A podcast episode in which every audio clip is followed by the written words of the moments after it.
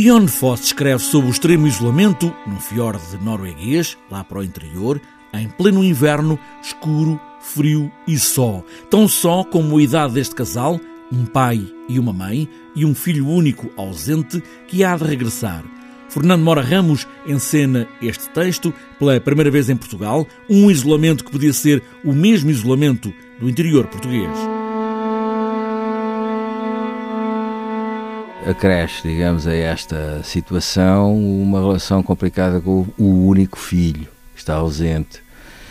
E, e também, quer dizer, resta na, na, pequena aldeia um vizinho. Portanto, estamos mesmo, mesmo, mesmo numa espécie de momento de extinção de um, de um, de um, de um, de um núcleo populacional. E tudo isto acrescenta peso digamos, à, à história e à situação que ali se vive. Mas eh, em relação a Portugal, eh, é, por, é de modo comparativo que se faz este, este juízo. Mas estamos a falar, digamos, de criaturas que.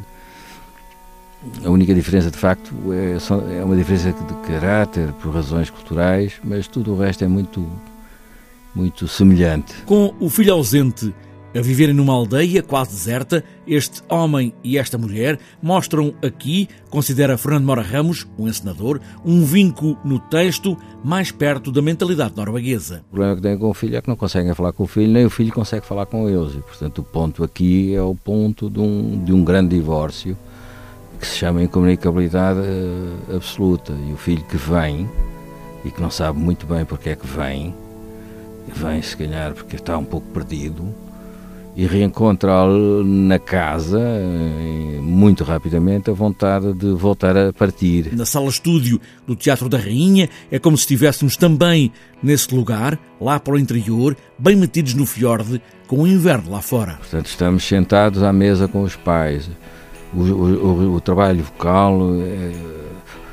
Vai para registros tão baixos, tão quase inaudíveis.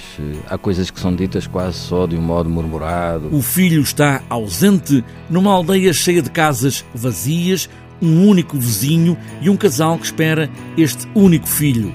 Lá fora, o inverno e a idade são implacáveis.